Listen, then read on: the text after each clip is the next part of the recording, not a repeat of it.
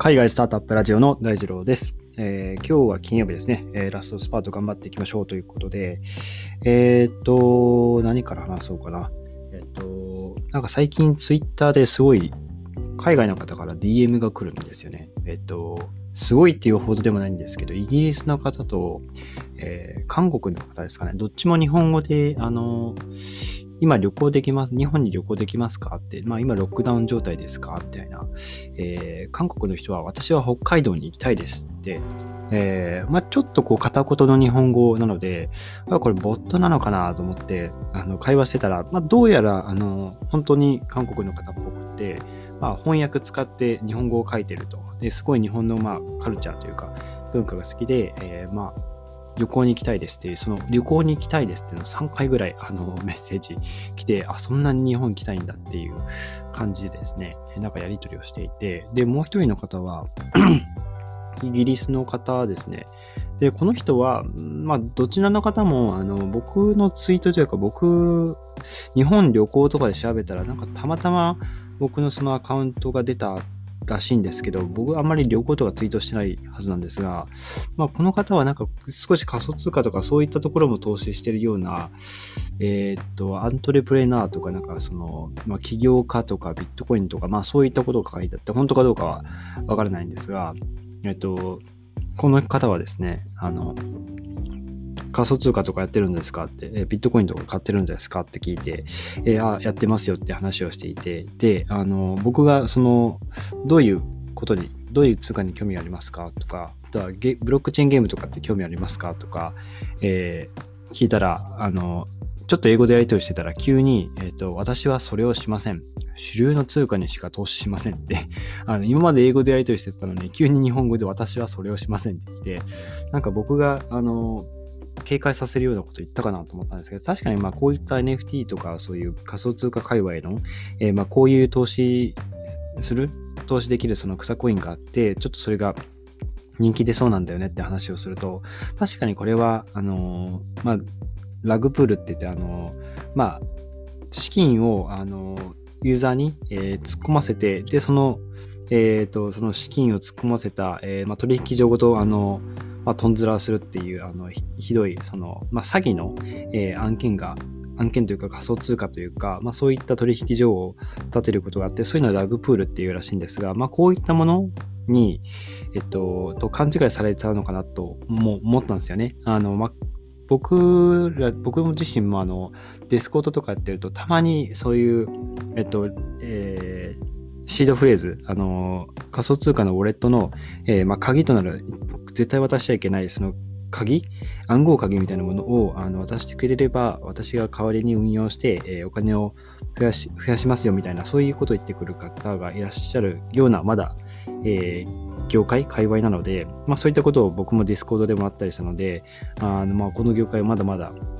まあ、発展途上というか、えま、知識というか、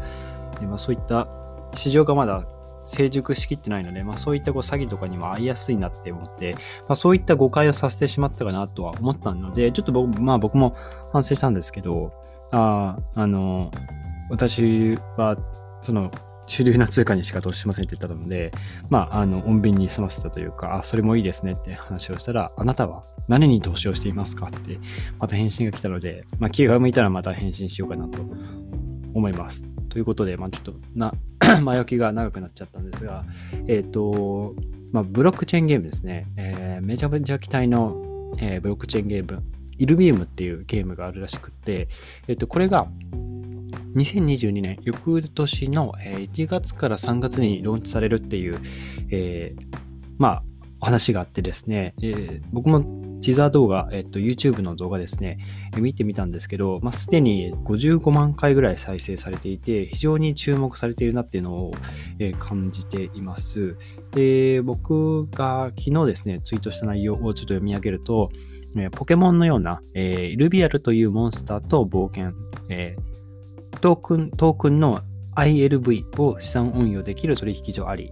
えそしてゲーム内のアイテム、モンスターは NFT として販売か、え最後に初期のモンスターほど価値が上がるという、まあ、4つ、えーツイートして、言うんですけども、えー、順番に話していこうかなと思います。いろいろ面白い要素があって、本当にポケモン、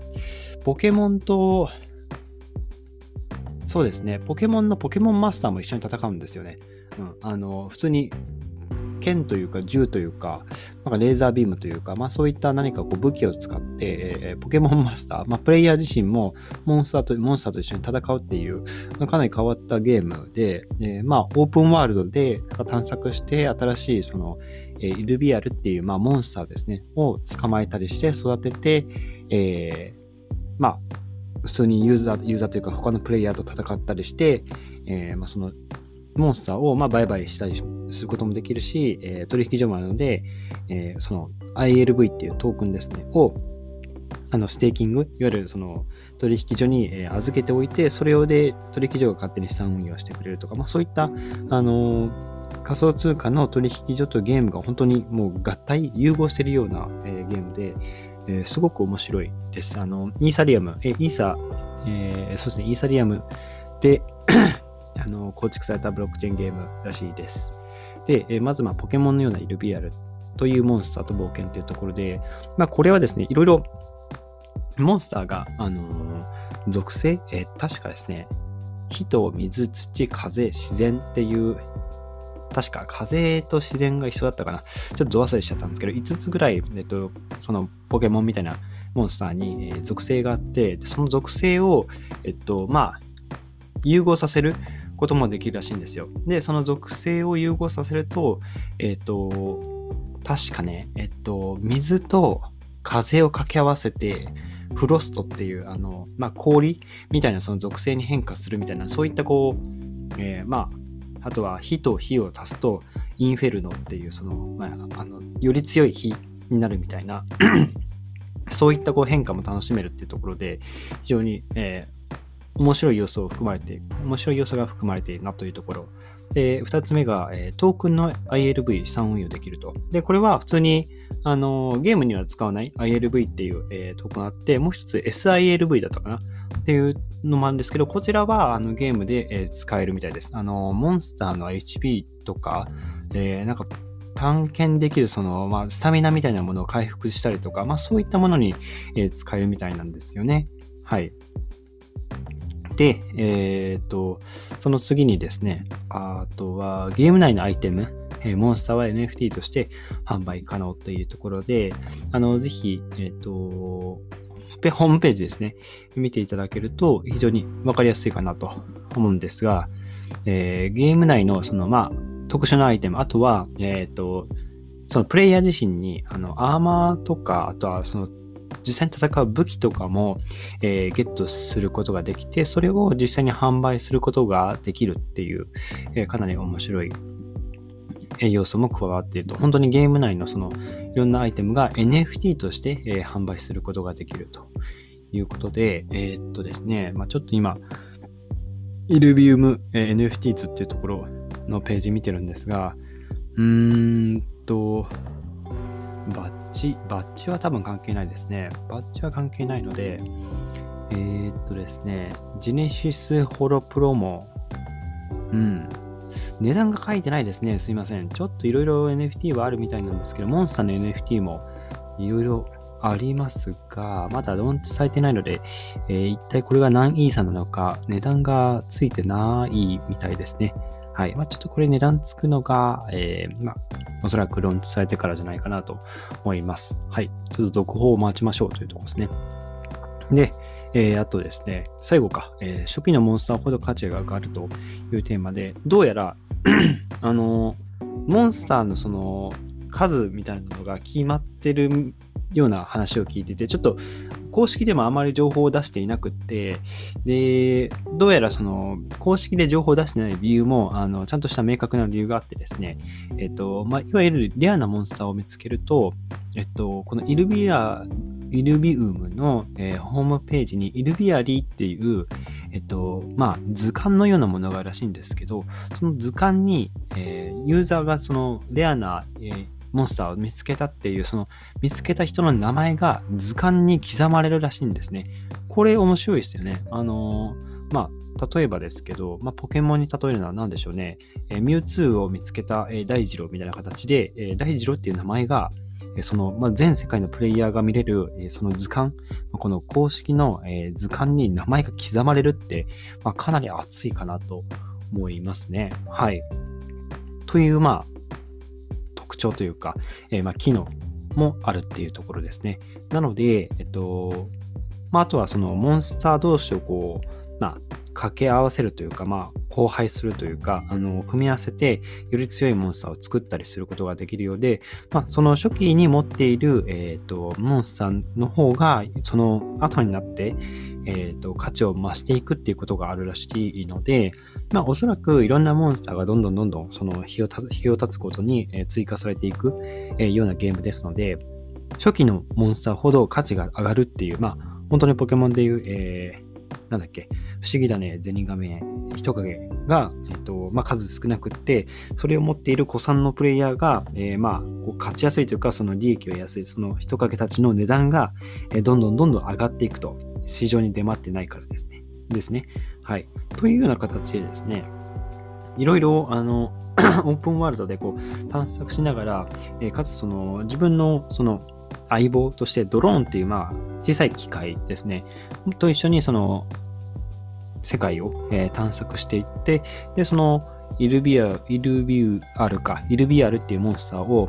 えっと、まあ、えー、モンスターボール、えーのようなもの、シャードっていうらしいんですが、それを使って、えー、キャッチすることができると。で、そのシャードっていうのも、いわゆるそのモンスターボール、えー、スーパーボール、ハイパーボール、えー、マスターボールだったかな。まあ、そんな形で、あの、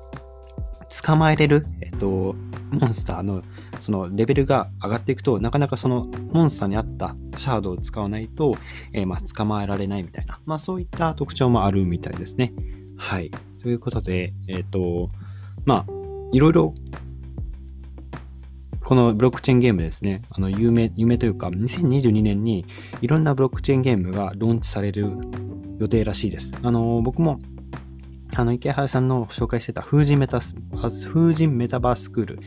のあの YouTube 動画、風神さんっていう方の YouTube 動画でこのイルビウム拝見したんですけど、まあ、めちゃくちゃわかりやすかったですし、面白かったですね。このイルビウム以外にもいろんなえー、まあ、人気が出るだろう、えー、まあ、すでに期待をされている、えー、まあ、プロジェクト、ゲームですね、が、えっと、続々とあって、日本でもいろいろすでに無料でプレイできるブロックチェーンゲームとかがあるらしくて、え、ちょっとあの時間が空いたらプレイは少ししてみたいなと思ったところですね。で、その、これから人気を集める、え、まあ、結構その、 Illuvium、Star Atlas とかはいろいろゲームがあって、そのローンチがですね、2022年なんですよね、多くの、えー、ゲームが。なので、2022年はおそらくブロックチェーンゲームの時代、えー、がまあ、黎明期というか、あの時代が花開くような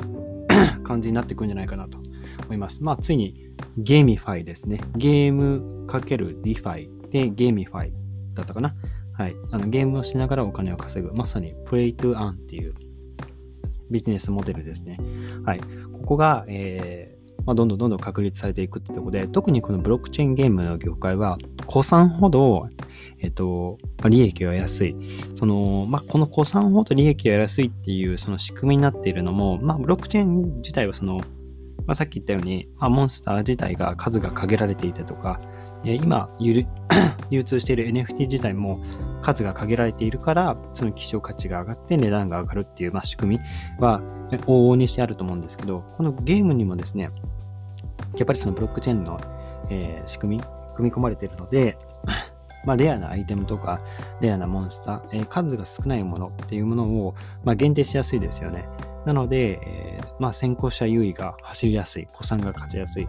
特に子さんが勝ちやすいっていう状況を作れば作るほどあの自分も子さんにならなきゃと思って、えー、そのゲームに参入しますよね。よくわからないけどとりあえず子さんが勝ちやすい最初の初期のモンスターを持っていれば、えー、後からその値段が上がりやすいからとりあえず、えー、な概要はよくわからないけどとりあえずやってみようってとりあえずやってみようっていうユーザーの数を増やすことがやっぱり一番このブロックチェーンゲームの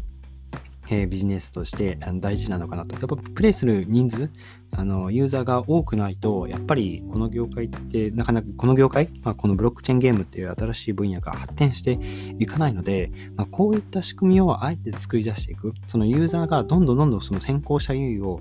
えー、取らないと、え有利になれませんよっていう状況を作っていけばいくほど、えー、新規のユーザーがあ集まりやすくなるようなその状況をうまくその作り出してるなと僕自身に勝手にあの分析してみた、えー、感じですね。はい。ということで、えー、いろいろブロックチェーンゲーム、えー、人気集めているものの結構面白そうなゲームがいくつかあるので、とはいえ全部やるのも、えー、結構しんどいかなと思うので、まあご自身でいろいろ、まあブロックチェーンゲーム、特に YouTube で検索するといろいろ出てくるかと思うので、まあおすすめはやっぱり風神メタスバースクールさんですね。